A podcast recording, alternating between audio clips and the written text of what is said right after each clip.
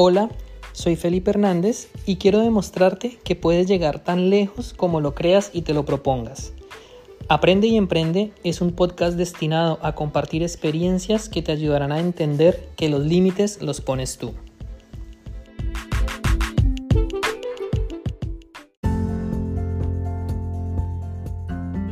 Bienvenidos y bienvenidas a un episodio más de Aprende y Emprende. Mi nombre es Felipe Hernández, soy coach y asesor financiero y en el episodio de hoy vamos a continuar hablando un poco sobre el tema de las creencias.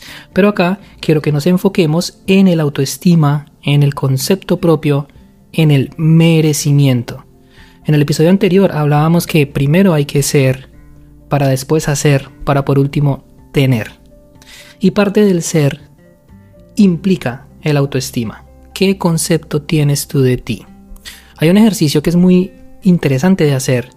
Párate frente a un espejo y mira qué ves.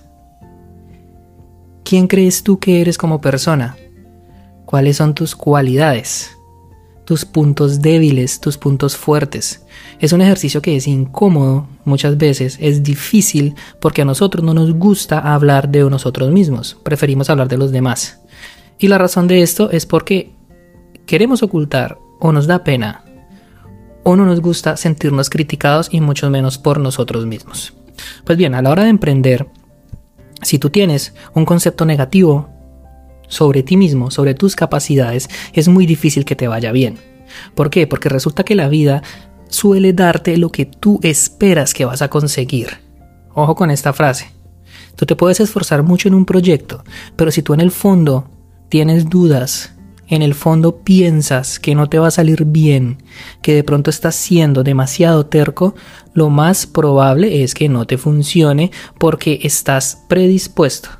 Hay como una contradicción entre lo que tú estás intentando hacer y lo que quieres lograr. Pasa para todo.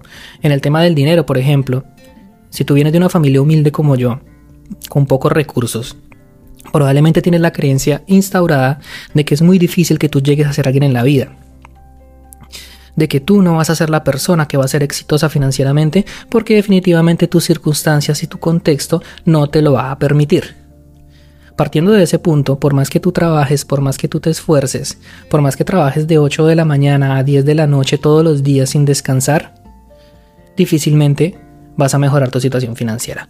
¿Por qué? Porque tienes que partir primero de entender que tú sí puedes, que tú sí te lo mereces. ¿Y por qué es importante esto? Tienes que conocerte a ti para entender, para transformar. Tienes que entender qué es lo que te está impidiendo mejorar. ¿Qué puede haber? De pronto cuando eras joven veías mucho en tu barrio que las personas o en tu vecindario que las personas que buscaban el dinero terminaban mal o se volvían muy avariciosos y descuidaban su familia, descuidaban cosas importantes como su salud, se la pasaban trabajando de sol a sol para conseguir dinero y esa es una vida que tú no quieres, entonces por ende tú no lo quieres replicar. Pero también parte del punto de que creemos que la única forma de conseguir dinero es trabajando, cuando en realidad es que es una de tantas. Porque el día tiene 24 horas para todos.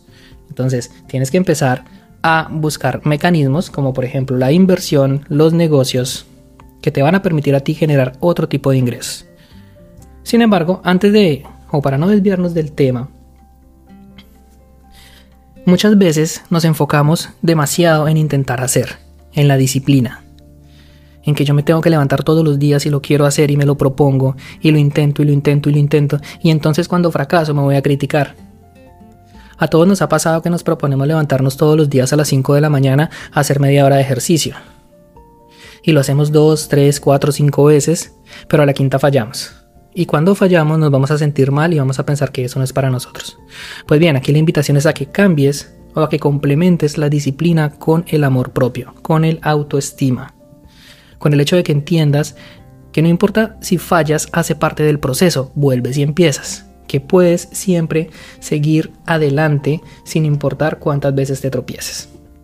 Es por eso que como venimos hablando, lo importante no es centrarse tanto en lo que estamos haciendo, sino en qué tipo de persona creemos que nos estamos convirtiendo. Los hábitos son muy importantes, sin lugar a duda, y tienes que empezar a enfocarte en ellos porque los resultados o los grandes resultados se dan a través de la acumulación de muchas pequeñas victorias. El solo hecho que tú te levantes de la cama una vez y salgas a caminar cinco minutos ya es una victoria que puedes celebrar. Y la importancia de acumular victorias es porque todo el tiempo estamos acostumbrados a perder, a que no podemos, a que nos va mal. Y es ahí donde nuestra autoestima empieza a bajar y nos volvemos intolerantes a la crítica.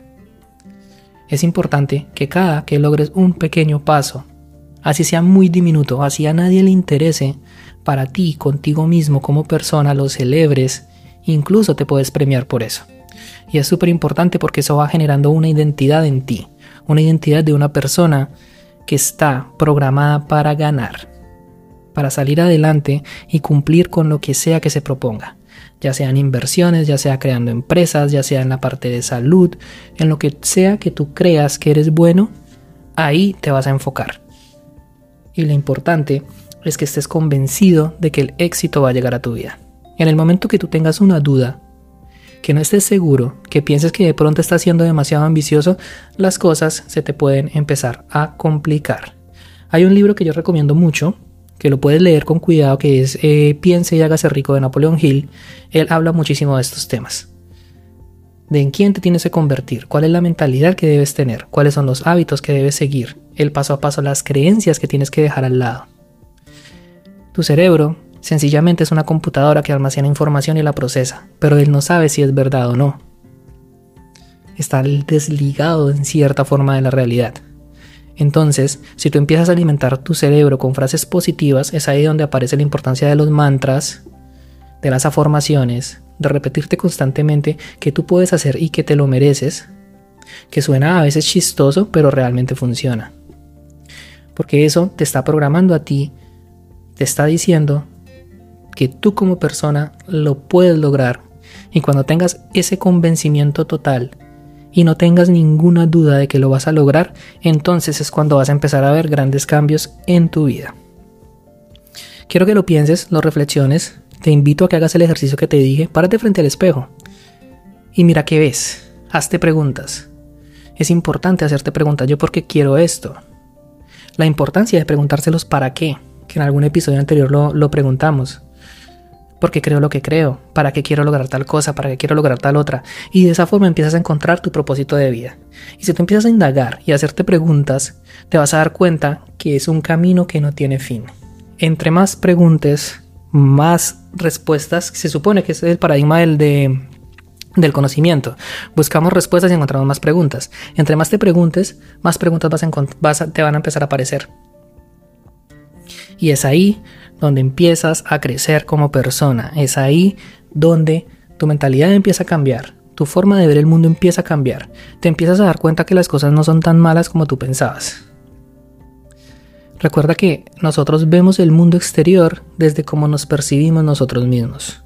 Si nuestra actitud es negativa, si somos pesimistas, todo lo que veamos afuera va a estar sesgado por esa forma de entender la vida y todo va a ser malo, todo va a ser pesimista, todo te empieza a salir mal.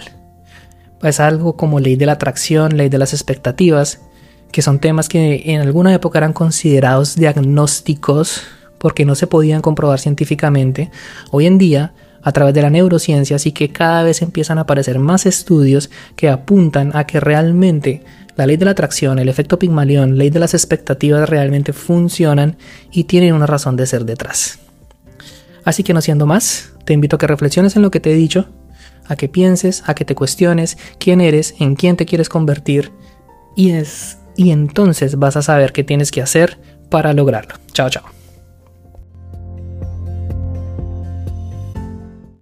Quiero felicitarte y reconocerte por llegar al final de un nuevo episodio. Eso demuestra tu compromiso con tu educación y progreso en el área del crecimiento personal, las finanzas y las inversiones. Espero de todo corazón que lo explicado en este episodio haya sido de valor y utilidad para tu vida. Si así fue, quiero invitarte a compartir este podcast con familiares y amigos a quienes tú consideres les pueda servir.